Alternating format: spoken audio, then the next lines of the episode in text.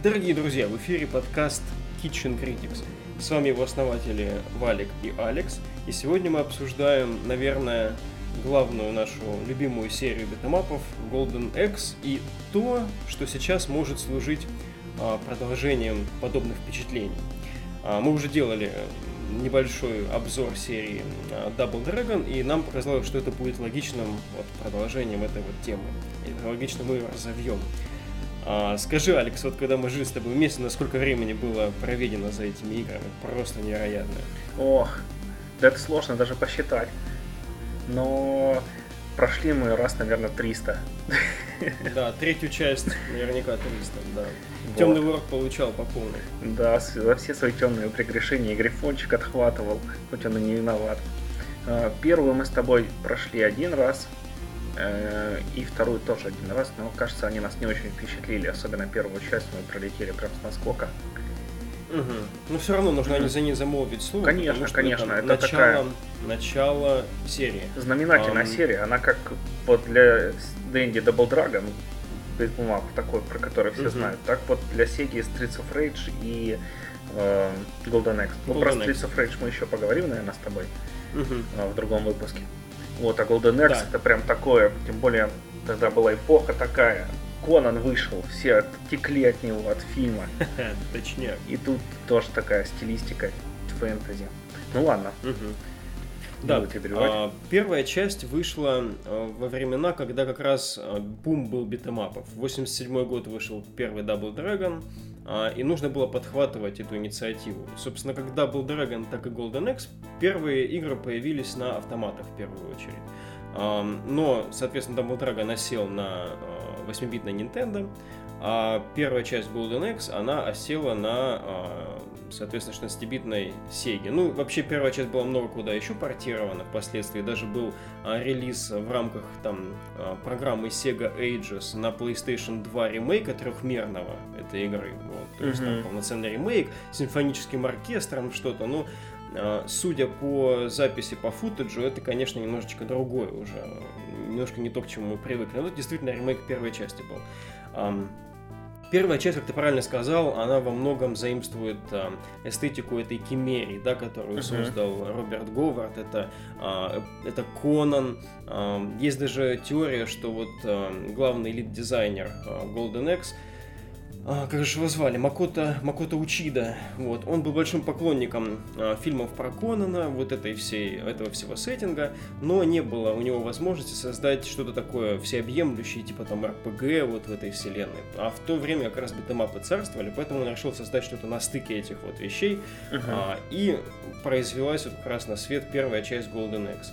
А, которая заимствует эту эстетику средневековую, немного туповатую, конечно, но Конан, он, в принципе, такой приключенческий, а, такое легкое, легкое чтиво. И это легкий жанр игр, который, а, в принципе, можно разделить без каких-то дополнительных там прелюдий, просто садишься и играешь. Ну uh-huh. и первая часть, конечно, всех покорила, потому что это был мало того, что там beat 'em up, который был на волне в то время, это еще и был beat 'em up с оружием, потому что в Double Dragon, если я не ошибаюсь, там оружие эпизодически в руки бралось. Там, ну, там, а, да, там можно было поднять какую-нибудь палку. Угу, кинуть там какой-нибудь кусок железа в человека, да? Угу, Или там гранату там. Да, вот. Но такого вот не было. Это именно была, был beat 'em up с оружием, были свои тонкости как раз в реализации вот этого самого расстояния, на котором осуществляется удар. А, но это как бы принесло как бы свои плоды. Серия заимела очень большое количество поклонников. Релиз второй части состоялся спустя два года, и это было ощутимое на то время а, перерыв, так сказать, в разработке. А, что нужно отметить, что во второй части в ее разработке не участвовал тот самый Макото Учида, который делал первую uh-huh. часть. А, поэтому она получилась, ну, скажем, сильно заимствовала идеи первой. Она была фактически той же первой, только улучшенной первой. А, там были, по-моему, те же самые... А, нет. Да-да, те же самые главные герои, uh-huh. правильно, те же самые главные герои. А, музычка, по-моему, была получше, как мне память не изменяет. Графика тоже чуть получше, но... Да, и графика была тоже получше, но в целом это были те же яйца, угу. только в профиль, по большому счету. Um, Макута Учида возвращается в следующей игре серии, которая была не номерной и вышла только на э, аркадных автоматах. А, игра называлась Golden Axe Revenge of Death Adder. А, очень графически богатая игра, наверное, самая богатая в серии Golden Axe. Автомат позволял, там можно было играть, по-моему, вчетвером одновременно. А, очень много деталей, там можно было даже затариваться в магазинчиках всякими там зельями и прочим.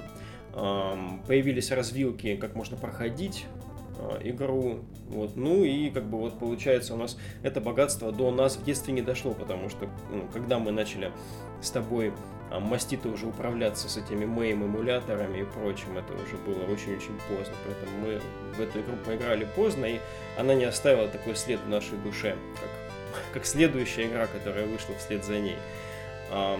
Макото Учида не принимал в ней участие, но именно эта игра оставила у нас с тобой наибольшее, наибольшее впечатление. Это Golden X3, mm-hmm. в которой опять-таки совершенно новый каст героев, вот эти вот оригинальные, которые были в первой второй части, там Экс Батлер, а потом забыл, как Амазоночку зовут, Джулиус этот гном, вот, они вот все, всех уже не было, звали людей по-другому, вот, но зато появились у нас четыре таких достаточно разных персонажа а, с разными атаками, специальными атаками. А Revenge of the Cedar, кстати, добавил возможность делать кооперативные супердвижения, вот, ну и Golden X3 это дело, это дело uh-huh. тоже подхватило. Вот, очень а, занятные получаются комбинированные атаки, их не просто делать, но когда делаешь еще и в нужное время, прям эффект ну, сочный. Прям, Особенно отлично, если магию, так вообще да, синхронную магию, когда кивнул и сделал магию, просто уничтожение, да. Раньше так, такой, такое впечатление было только, по-моему, от магии Амазонки, которая была самая мощная традиционно. Там, получается, у нас гном был самый сильный по удару, да, а, варвар был средним, чем-то таким вот, не, не самый сильный, но побыстрее был а, пареньком с меньшим рейнджем оружия, а дамочка была самая слабая, зато у нее магия была самая охуенная, и такой дракон вылезал, реально сжигал. Ну да, на весь экран ты просто такой, сейчас я зажму, сейчас зажму, зажал кнопку, скастовал, да. все, не, не зачем больше жить. К слову, вот эти вот а, магия, она, ее сила и применение зависело от количества собранных а, баллончиков с зельем.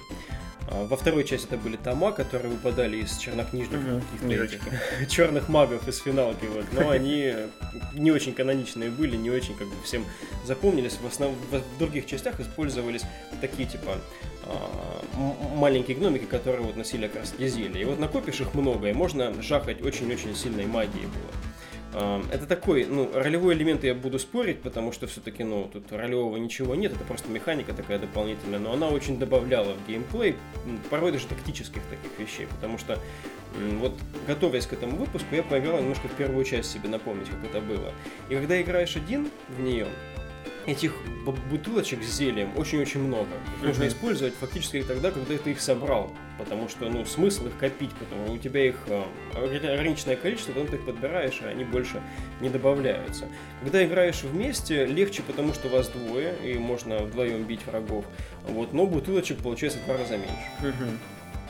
Вот, так, такие дела. Ну, это вот как говоря об основных э, вещах. Но, конечно же, главное в серии Golden Axe это именно вот эта самая смачная битэмапная составляющая. Вот когда ты просто берешь и впечатываешь свой там кулак великана из третьей части или там свой меч там глубоко в тело рыцаря. Вот это самый сок, самый смак. Не знаю, мне кажется, там еще прям такую большую роль играла атмосфера, потому что вот в детстве я когда их запускал, просто, блин, такая сразу Ох, даже сложно выразить словами. Ну, когда ты включаешь рубак, например, посмотреть, или берсерка, mm-hmm. вот точно такая же атмосфера, такого приключения классического, вот, блин, душу так трогает.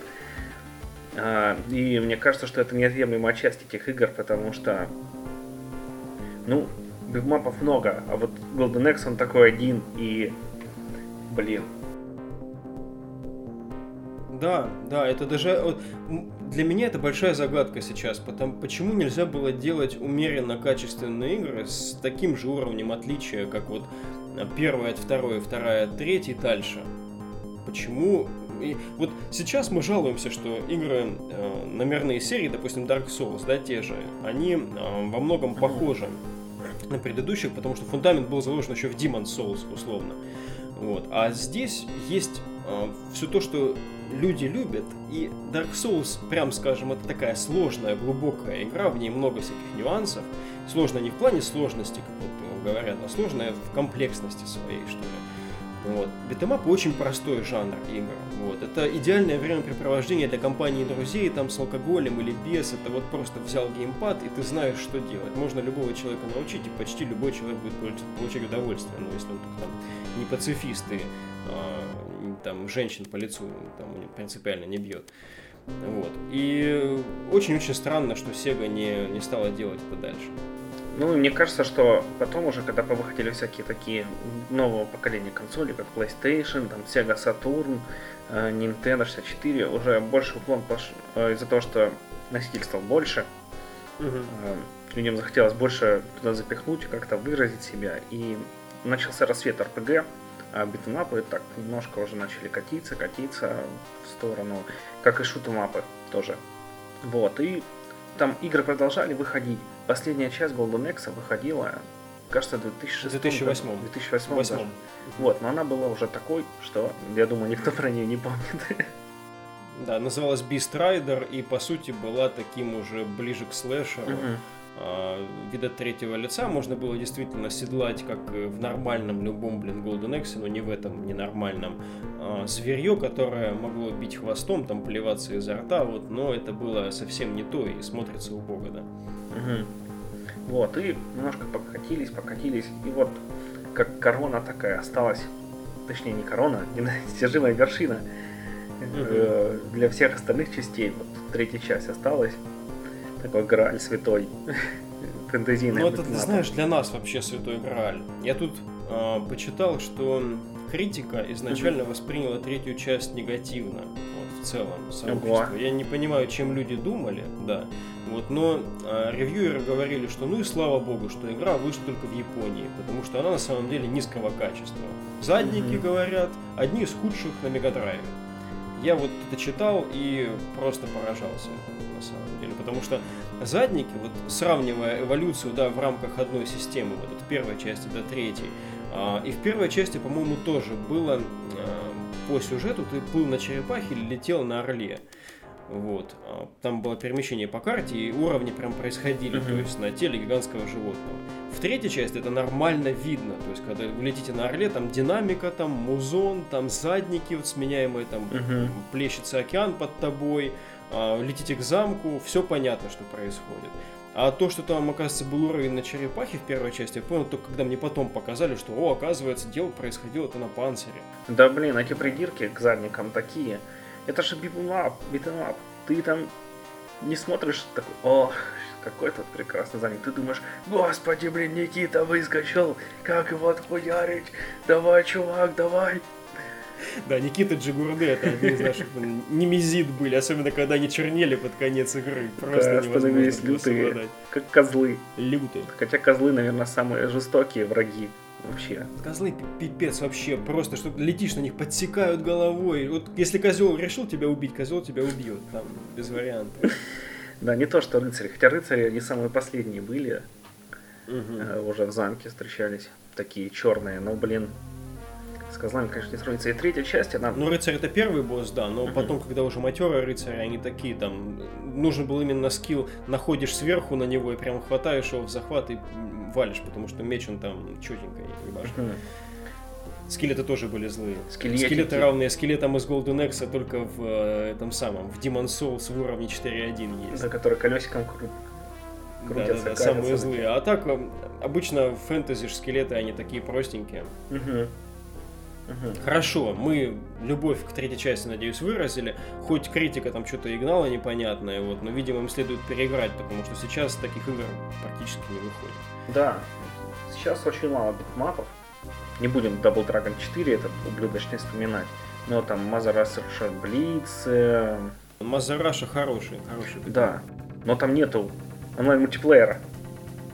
Ну это да. Зато есть онлайн-мультиплеера Dungeons and Dragons, Chronicles of Mysteria. Мистара, Мистара, который является компиляции да. из двух игр по Dungeons and Dragons. Одна из них Tower of Doom 92 кажется, года, а другая Shadow over Mistara, то ли 96-го, то ли 95-го, угу. Которые тоже выходили для аркадных автоматов, потом, э, кажется, они были портированы на Neo Geo, верно? Если не ну, Вероятно, я, я, я не помню, да, но это были тоже такие же, как вот Revenge of Death Adder по богатости задников, по богатости того, что происходит на экране игры, их портировать было мало на что, мало что тянуло mm-hmm. этого, э, такое количество одновременно происходимого. Да. Выглядят они, конечно, богато. Ну, не то, да, чтобы прям они... так прям глаза взрывались на самом деле отчасти. Ну, ну да, по современным меркам там они не четкие, не детализированные, но происходит на экране много всего. То есть угу. действительно ощущение, что ты в заварушке. Угу. Хотя вот с механической точки зрения Golden Axe э, все-таки лучше, чем эта часть. Потому что тут нет захватов, нету комбо-ударов этих великолепных, когда вы там ну, кивнули. Давай, чувак, жми. А, а, я перепутал. Да, да, да. Здесь есть ощущение, что вот есть набор ударов, и эм, враг просто, ну, получает повреждения, соответственно, тому, как, как какой-то, допустим, уровень у тебя магии, потому что это ДНД, действительно, здесь уже появляются mm-hmm. ролевые элементы сильные, а, либо как, как, каким, каким ты наносишь там типом оружия, там, урон а, милишникам, вот, но здесь нету такого вот прям близкого такого грязного такого мордобоя, как в Golden Axe, да. Mm-hmm. Еще можно... Вот. А, угу. Не, про Streets of Rage лучше мы отдельный выпуск запишем. Конечно. Здесь нужно, наверное, остановиться, что Dungeons and Dragons все-таки это в первую очередь известная ролевая система. Uh-huh. И игры, подобные Tower of Doom и Shadow of Vermistara, они выходили очень, ну, это вот исключение. А в основном-то это были всем известные ролевухи типа Baldur's Gate, Neverwinter Nights, там, uh-huh. а, что еще? Icewind Dale. Icewind Dale, да. Вот. Но, тем не менее, удовлетворение от прохождения Chronicles of Mistara довольно большое, несмотря на то, что это как бы аркадная игра, и сложность там, она э, регулировалась тем, насколько ты богат, когда пришел в, аркадный зал. То есть э, количество контини зависело от количества монеток, которые у тебя было. И здесь, соответственно, мы, мы с тобой легко прошли это, прям не напрягаясь. Да, хотя он такой там, последний босс был довольно жесткий, я прям представлял, как там, монетки вытягивают из чувачков, которые там, а, забыл ну, вернуться. По-любому, мы, мы с тобой, наверное, по дюжине монеток там оставили на самом деле. Dragon's Crown еще можно поиграть тоже. Вот, вот э, и э, тоже отличная игра. Но там, с другой стороны, очень много гринда. Там не так много контента. Но очень много Она зато, зато очень похожа на вот эту вот uh, Dungeons and Dragons. Да, да, прям вообще тоже ты там экипировку все прокачиваешь, магию прокачиваешь, mm-hmm. сам прокачиваешься. И чтобы там тебе, например, пойти до последнего босса, то есть там как, локаций штук, наверное, 8, как в любом битмапе. Mm-hmm. Ну, не так уж много. Но ты когда подходишь к последнему боссу, тебе говорят, ты еще соплячок. И ты идешь назад и гриндишь, там идешь назад и гриндишь, идешь назад и гриндишь, идешь назад и гриндишь. В нее весело играть, там есть и захваты, и магия, и нарисована mm-hmm. она просто так, что глаза, блин, плачут от счастья. Качество да, там стилистика прекрасная, mm-hmm. там настолько роскошные тела у мужиков и женщин, ну просто думаешь, блядь, что ж такой ущербный. Да, когда там гномик какой-нибудь выпрыгивает такой. Да, да, плечах шире себя 400 раз, точнее. И такой, а топорики кидают, землю молния в них бьет, там, или эльфичка такая вся тоненькая, красивенькая, стройненькая. Ты такой, почему я живу в таком сером мире? Потрясающе, потрясающе. Но ты, по-моему, правильно заметил, что здесь есть свои вот эти шероховатости насчет гринда. Простота Golden X подкупающая, она вот именно тем и хороша, что э, только твой скилл и, так сказать, волевое усилие решает, пройдешь ты эту игру или нет, вот, на самом деле. Может быть, ну, опыт, конечно, тоже в такого рода играх, то есть там действительно оценивать расстояние, там, может быть, если вдвоем играете правильный кооператив, там, кто кого разобрал, вот, но это вот чисто такая прямолинейная в самом лучшем смысле игра. Вот, а здесь приходится возвращаться. И поскольку это не какая-нибудь там JRPG, где грин тоже часть процесса нормальный, но в довольно хорошей JRPG есть хороший сюжет, как правило, который это а, как-то оправдывает. Ты просто чувствуешь, что построенный, вот, допустим, по сюжету какой-нибудь главный злодей, а, он просто настолько велик, что тебе нужно ему соответствовать.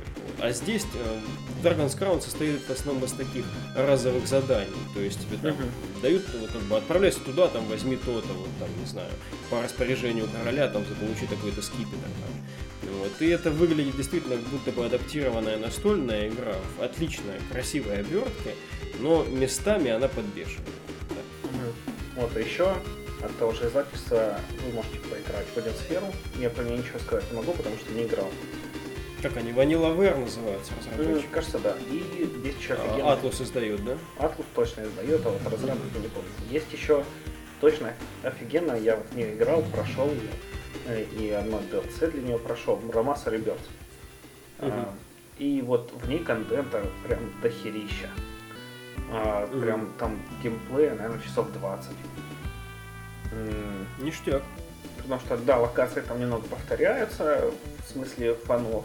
Но это не так, как Dragon's Crown, когда ты именно ту же самую локацию проходишь. Тут немножко отличается, там из другого места пришел, в другое место зашел, и угу. там э, ты прокачиваешь мечи себе, ты сам прокачиваешься, и у тебя есть куча мечей. И от этих мечей прям очень сильно зависит то, как ты дерешься. Там другой персонаж у тебя становится, там какой-нибудь электрический меч, огненный меч, выпускающий пчел, там что-нибудь еще. Ух, столько там всяких офигенных ништяков, прям захотелось переиграть. Ну здорово, собственно, думаю, Но она есть вот. или на Вите, или на Ви. Так что, О, ну не самая да. популярная, конечно, платформа, вот, но если желающие есть дотянуться до этого, то надо только рекомендовать. Вот, завершая все-таки наш выпуск, это больше впечатленческий, наверное, выпуск совет. Вот я бы хотел посоветовать эти игры, о которых мы говорим, которые вы, может быть, не застали в а, в своем детстве, нет у вас такой вот причастности к ним, какая есть у нас, а, попробовать, если, допустим, вам сейчас а, не заходит или не интересует вас, допустим, вот предстоящий Middle Earth Shadow of War, который, по сути, является вот примером современного перерождения этого жанра. Сейчас как бы нет в основном битэмапов с видом сбоку, есть слэшеры, которые вот вида третьего лица. Ну и здесь тоже у нас фэнтезийный сеттинг, где такое все темное, там, вот, Рубилова. Вот, но в отличие от вот э, современной грядущей игры по Средиземью, которая извращает, собственно, канон во многих местах и э, может просто восприниматься как вторичный по отношению к другим там играм, которые выходили до нее, э, перенестись в прошлое и обнаружить, что как бы, основа всего этого была заложена гораздо раньше и сделано все было гораздо круче, я думаю, будет приятно. Uh-huh. Вот. С вами был подкаст Kitchen Critics. Пока-пока. До новых встреч.